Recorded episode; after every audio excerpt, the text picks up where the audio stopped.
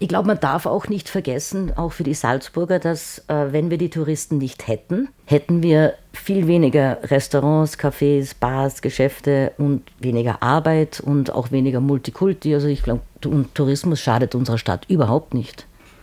Aber man sollte vielleicht doch dran denken, wir sind ein UNESCO-Welterbe und sich da vielleicht auch ein bisschen an die Richtlinien halten. Was wollen wir den Gästen vermitteln? Was wollen wir darstellen? Werkspost. Der politische Salzburg-Kommentar aus der Radiofabrik. Herzlich willkommen bei der Werkspost. Mein Name ist Stefanie Rueb und ich habe heute Fremdenführerin Naomi Akiol-Mogil zu Gast. Hallo Naomi, schön, dass du heute hier bist. Hallo Stefanie, ich freue mich sehr.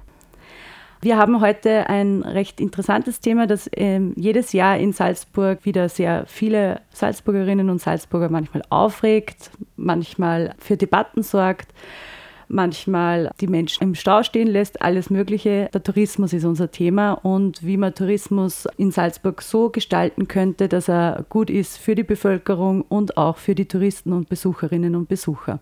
Fangen wir gleich mal an. Seit wann bist du denn als Fremdenführerin in Salzburg tätig? Ich bin jetzt im zwölften Jahr staatlich geprüfte Fremdenführerin, war dafür einige Jahre als Reiseleiterin tätig und dafür viele Jahre im ähm, Outgoing-Tourismus als Reiseleiterin quer durch Europa unterwegs. Und wie groß sind so die Gruppen, die du durch die Stadt führst? Wir führen maximal 25 Personen. Das ist auch schon eine relativ große Gruppe. Also wir halten uns da wirklich an die Vorlagen. Das ist, dadurch ist äh, die Qualität einfach gegeben für die Gäste und auch für die Einheimischen. Da sind wir schon bei einem Punkt, der das Thema Tourismus immer wieder sehr ins Zentrum der Debatte in Salzburg rückt, überhaupt im Sommer, da geht es dann immer gleich los. Und da fragt sie immer, sind es wieder mehr Touristen und so? Und eben ähm, kommen wir zurück zu den 25 Leuten. Ähm, wie schafft man es als Fremdenführerin, dass die so in der Stadt sich aufhalten, im Stadtraum sich aufhalten, damit sie nicht andere Leute behindern oder so? Naja, ganz einfach. Ich meine, wir haben ja unsere Ausbildung, wir werden gut ausgebildet, wir haben auch unsere Vorlagen. Wir würden niemals mitten auf einer Brücke stehen bleiben oder irgendwo in einer Passage. Ähm, wir erklären unseren Leuten auch, bitte geht es auf der rechten Seite oder nicht vier Leute nebeneinander oder mhm. Vorsicht, hier teilen wir uns den Weg mit Fahrradfahrern. Das geht ganz einfach. Das heißt, die ausgebildeten Fremdenführer halten sich an diese Regeln, aber trotzdem haben wir ja in Salzburg immer wieder den Fall, dass es dann nicht so ist und die eine größere Gruppe mitten irgendwo auf der Straße steht oder mitten auf einer Brücke. Wie kann das dann passieren? Naja, es gibt natürlich immer ein schwarzes Schaf oder zwei irgendwo, aber generell bei uns halten wir uns an die Regelungen. Es gibt leider sehr viele Schwarzführer in Salzburg. Und da geht der Reiseleiter vom Bus und das sind dann wirklich Gruppen, die mit über 50 Leuten unterwegs sind. Auch oft mit dem Quiet Walk System, also mhm. wirklich geplant und nicht geführt werden in dem Sinn. Aber was heißt Schwarzführer? Sind das nicht akkreditierte ähm, ähm, Tourismusführer in Salzburg oder sind die von irgendwo anders? Oder? Die kommen oft, das sind die Reiseleiter, die auf dem Bus sind und die führen dann ihre Gruppe in die Stadt. Sie dürfen ja eigentlich ähm, die Leute irgendwo hinbringen, zum Beispiel zum Dom oder Mozarts Geburtshaus mhm. und ihnen dann einen Treffpunkt ausmachen und wieder zurückführen. Mhm. Und das wird eben aber leider nicht kontrolliert, ob die dann auch stehen bleiben, Erklärungen abgeben.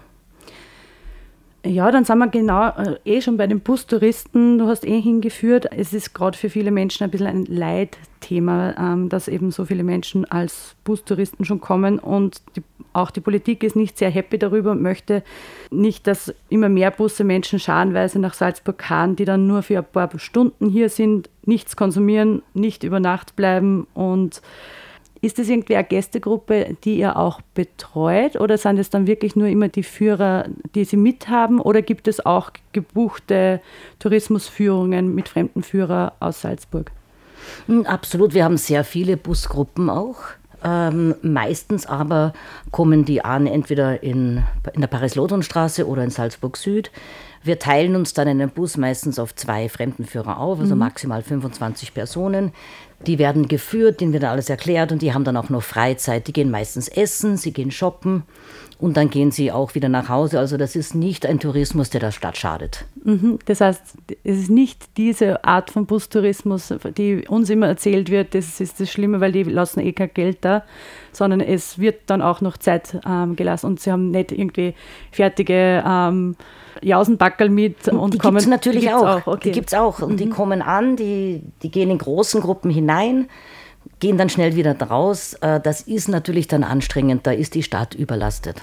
Aber wie könnte man denn sowas regulieren überhaupt? Dass man sagt, ähm, wenn Bustouristen ankommen, dann muss ein Fremdenführer mitgebucht werden und dann muss eine gewisse Zeit Aufenthalt in Salzburg sein, sonst gibt man keinen Buslot her oder wie, wie könnte man sowas regeln eigentlich?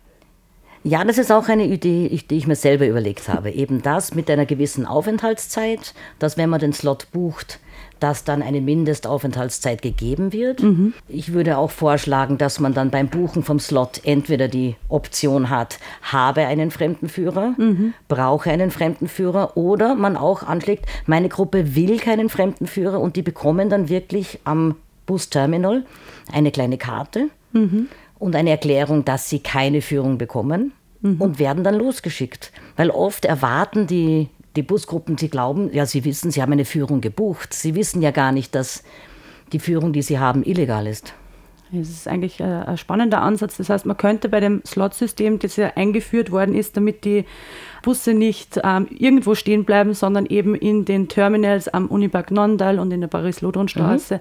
Wenn man das noch ein bisschen ähm, feinjustieren würde, könnte man auch hier ein bisschen gegensteuern, dass das nicht nur die Gruppen sind, die schnell mit vielen Gästen durchrauschen. Absolut. Wir haben ja sowieso Parkwächter dort, mhm. die auch ähm, den Slot, also überhaupt die Buchung überprüfen. Also es wäre ja nicht mit mehr Personal verbunden, um zu sehen, gibt es da auch einen Fremdenführer dazu und wenn nicht, nochmal die Information, dann bitte selbstständig in die Stadt gehen. Sehr interessante Idee. Da kommt gerade die ähm, Nachfrage von mir. Hat es eigentlich irgendwann einmal eine Nachfrage eben, ähm, weiß nicht, jetzt bei dir direkt oder mhm. bei Kollegen von dir gegeben? Also ist man da in Austausch mit der Stadtpolitik auch, wie man den Tourismus am besten irgendwie leiten oder in Bahnen leiten kann? Oder gibt es da Gespräche auch? Ich bin mir sicher, da gibt es Gespräche. Mit mir persönlich noch nicht. Okay, ja. ähm, ich spreche natürlich mit anderen fremden Führern und ähm, auch mit unserer Obfrau haben wir das öfters diskutiert, was man da machen kann. Eine weitere Gästegruppe, ähm, die im Sommer vor allem an Schlechtwettertagen immer für Probleme sorgt, sind die Tagesgäste, die individuell anreisen. So, weil ähm, zwei Drittel davon reisen mit dem Auto, mit dem eigenen Pkw an, stehen dann meistens im Stau ähm, auf dem Weg in die Mönchsberg-Garage. Wir kennen das Bild, ganz Max Klein ist meistens im Stau, weil viele in die Mönchsberg-Garage hineinfahren wollen und mit dem Auto so weit wie möglich in die Innenstadt fahren. Sind es auch, gibt es auch Gästegruppen, die so Individualreisende sind und mit dem eigenen Auto kommen und dann trotzdem Führungen machen oder ist das eher die Ausnahme? Nein, die gibt es auf jeden Fall auch. Also ähm, gerade Gäste, die vorausplanen. Wir bieten aber auch spezielle Führungen an, wo man zum Beispiel, es gibt Fairtours von uns angeboten. Das ist jeden Tag um 10 Uhr vormittags, kann man auch ohne Anmeldung dahin kommen. Und da gibt es um 15 Euro eine Stadtführung. Mhm. Ähm, auf Englisch und Deutsch. Man kann auch anfragen für andere Sprachen und es gibt auch die Mittagsführung. Da kommen sehr viele Individualtouristen mhm. hin, die auch selber angereist sind oder auch da übernachten. Und dann gibt es immer wieder Familien oder Gäste, die dann wirklich selbstständig einen Fremdenführer buchen. Mhm. Sind es dann auch irgendwie Gäste aus dem Umland, die im Seengebiet Urlaub machen und dann Auf halt jeden Fall, ja. Also wir so. haben gerade mhm. bei Fairtours haben wir sehr viele Gäste, die aus der näheren Umgebung anreisen oder auch aus Deutschland oder auch aus Österreich. Genau, kommen wir nur mal zu den Tagesgästen, die eben alle individuell ähm, mit dem Auto hinein ähm, in die Stadt fahren und meistens hinein sich stauen ähm, zur Mönchsberg Garage. Ich merke immer, dass sehr viele eben nur zur Mönchsberg Garage fahren, obwohl wir außen Park-and-Ride-Anlagen hätten, nämlich zum Beispiel bei der Messe oder so, aber die nutzt irgendwie keiner und wahrscheinlich daher, weil es sehr wenig beworben ist und weil auch die Mönchsberg Garage günstiger ist wie die Park-and-Ride-Anlagen bei der Messe, wo man dann noch mit dem Bus hineinfahren muss. Also das sind so zwei Themen, die, glaube ich, dafür sorgen, dass alle immer in die Stadt sich hineinstauen. Wie, wie bekommst du das mit? Ähm, wird so etwas beworben bei Individualtouristen, bei, bei Leuten, ähm, die was Urlaub im Salzkammergut machen oder so? Gibt es da Rückmeldungen? Ich habe da noch nicht so viele Rückmeldungen bekommen, aber bis jetzt habe ich noch niemanden gehabt, der gesagt hat, ich fahre zum Park and Ride und fahre mit dem Bus hinein. Also das ist irgendwie noch nicht wirklich angekommen bei den Gästen. Und ich glaube auch, dass gerade in den Sommermonaten, je mehr wir die Innenstadt zur Fußgängerzone machen, und Busse haben, die in regelmäßigen 5 Minuten Takt fahren, interessiert es die Leute dann eh nicht mehr, Parkplatz zu suchen. Aber ich muss auch selber sagen, ich meine, ich bin äh, Salzburger, ich fahre mit dem Fahrrad, gehe zu Fuß oder fahre mit dem Bus, aber mhm. in den Ferienzeiten, die Busse fahren in 15 bis 20 Minuten Takt. Ja. Das ist eine Katastrophe. Also ich würde eher sagen, die Leute draußen lassen und die Busse öfter fahren lassen. Oft haben die Innenstadtgeschäfte früher vor 15 Jahren haben sie auch gesagt, nein, wenn die nicht mehr auf dem Residenzplatz fahren können, dann gehen die Geschäfte ein. Ist nicht so. Aber wenn die Leute wirklich mit Shuttlebussen hin und her fahren können und wissen, in 10 Minuten bin ich wieder bei meinem Auto, ja und kann dann wirklich herumflanieren in der Innenstadt und brauche mir den Stress nicht antun, einen Parkplatz zu suchen. Ich glaube, die wären dabei. Ich glaube, das wird wirklich einfach zu wenig beworben und die mhm. Parkleitsysteme zeigen auch überhaupt nicht an, dass die Mönchsberg Garage zum Beispiel schon voll ist, weil es will eh keiner gerne im Stau stehen, dann würden die Leute wahrscheinlich eh lieber in der Messe stehen bleiben. Nein, die schauen auf Bus. Google Maps und, ja. und, und fahren das nächste Parkhaus zur Innenstadt an. Und ich bin letztens vor ein paar Wochen, ich musste da über Max Lahn reinfahren beim Augustinerbräu, es war alles ringsum, mhm. alle Straßen verstellt. Die Linienbusse konnten nicht mehr fahren, weil die Leute gewartet haben auf der Straße für den Einfahrtslot. Dasselbe am Rotkreuzparkplatz. In, die ganze Stadt ist gestanden, weil Menschen warten auf auf einem Parkplatz. Auf einem Parkplatz. Das und ist da, beim da ist Parkplatz ja. sowieso am schlimmsten. Und da ist dann der Kreisverkehr. Das heißt, innerhalb von ein paar Minuten steht die Alles. gesamte Innenstadt, nur weil drei Leute glauben, ich komme jetzt gleich dran. Für das ist ja mittlerweile sogar schon ein Ordnerdienst eingeteilt, der nur dort steht und den Kreisverkehr bewacht, damit keiner im Kreisverkehr stehen bleibt und damit die ähm, Parkenden nicht im Kreisverkehr stehen bleiben. Und diese Parkplatzsuche, ich glaube, das macht nochmal so viel zusätzlichen Verkehr in der Stadt, weil wenn man dann beim Rotkreuz-Parkplatz keinen Parkplatz bekommt, fährt man ja dann weiter und versucht es wieder woanders. Ja, dann beim Augustinerbräu und da geht es dann auch nicht. Und fährt man wieder eine Runde. Ja. Du hast angesprochen, wenn man mehr Fußgängerzone macht, das heißt, du wärst auch dafür, dass das Neutor endlich einmal für den Verkehr, für den Zug Durchzugsverkehr zugemacht wird und dass dort die Leute besser flanieren und gehen könnten von der Getreidegasse zum Beispiel eben über die Straße zum Bürgerspital? Ich fände es wunderschön. Also ganz ehrlich, ich meine, das, das ist so, wir haben so eine kleine Innenstadt. Und ich meine, wenn man wirklich die Leute, den Leuten die Chance gibt, ein bisschen weiter außerhalb zu parken und wirklich mit einem gratis Shuttle hinein und hinaus zu fahren, der wirklich im 5-Minuten-Takt fährt, könnten wir uns sehr viel sparen und die Leute, die wirklich dahin fahren müssten, nämlich die Salzburger oder die Leute, die ins Hotel fahren, haben eine Möglichkeit, das relativ rasch zu machen.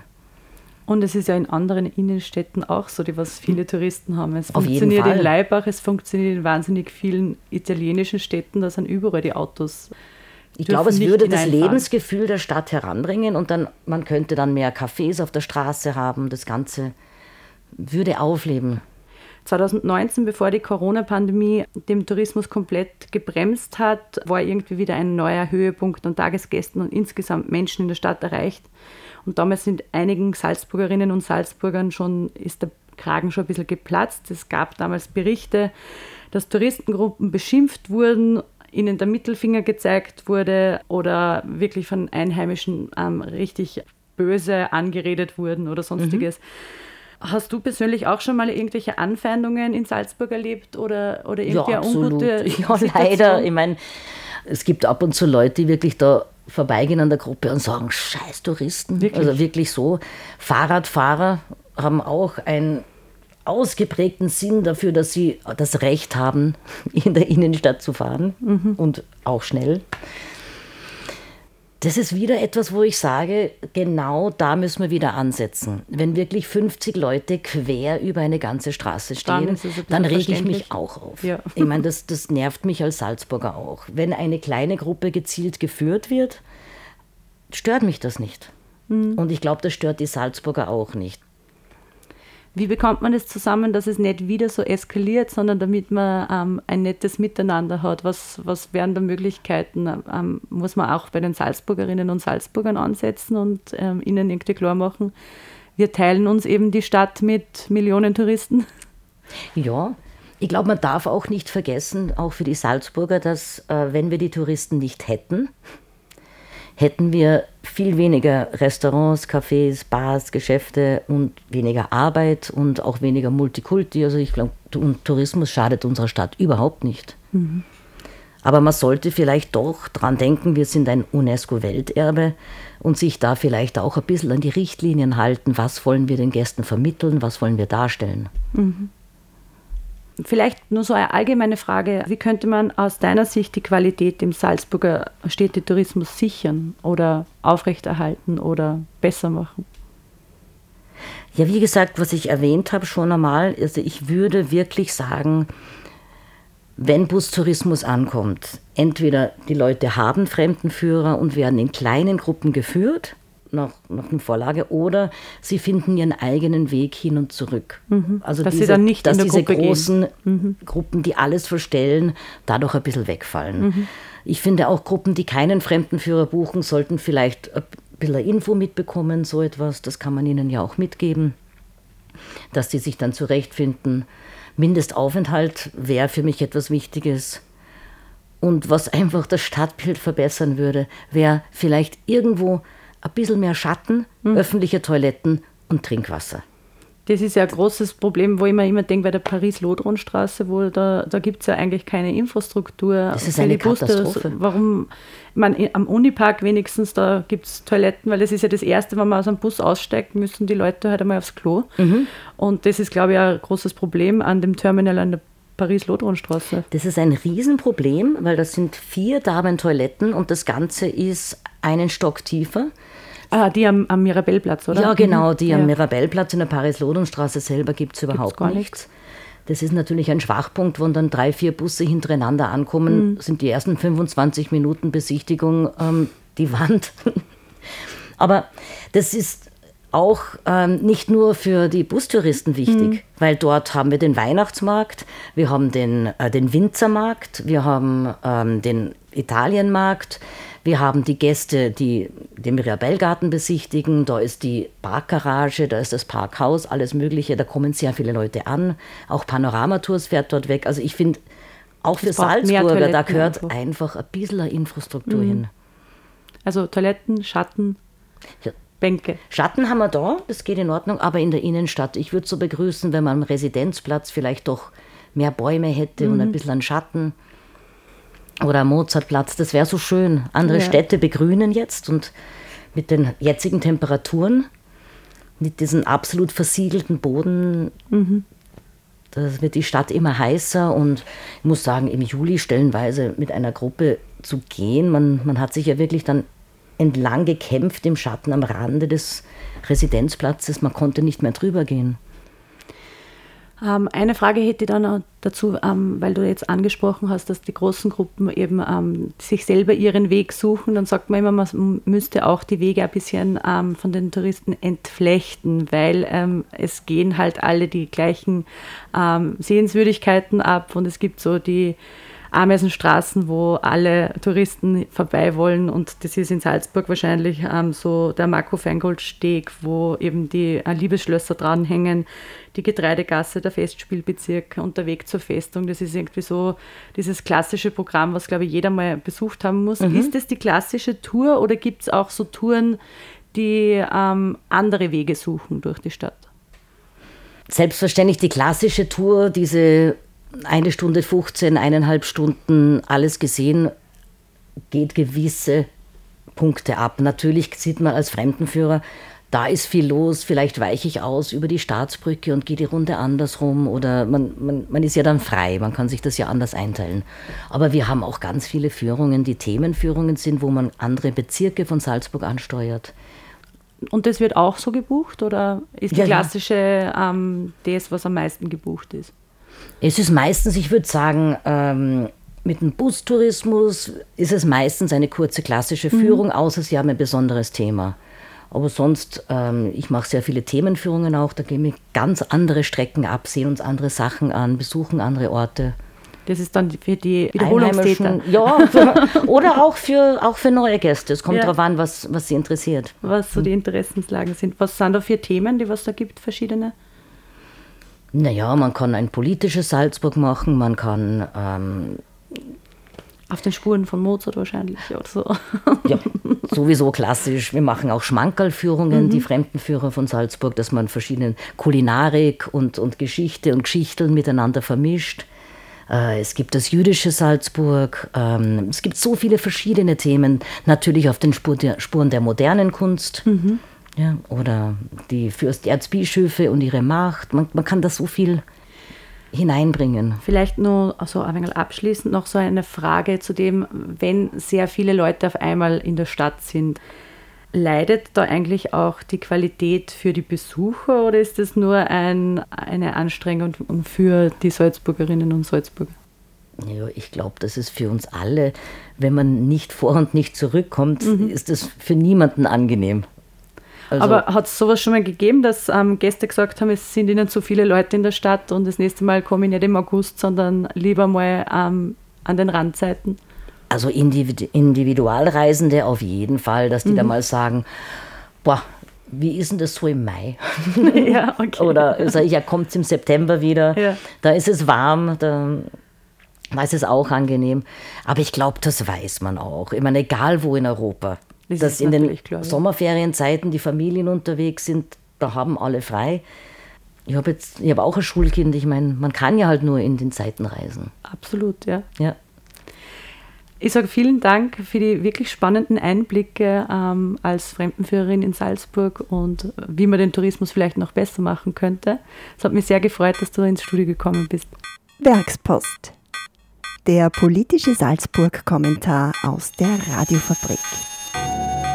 Die Meinung der JournalistInnen unseres Vertrauens zu unbequemen Themen. Als Newsletter und Podcast. Auf der Radiofabrik zu hören, jeden zweiten Donnerstag um 18.30 Uhr. Abos und Infos auf werkspost.radiofabrik.at.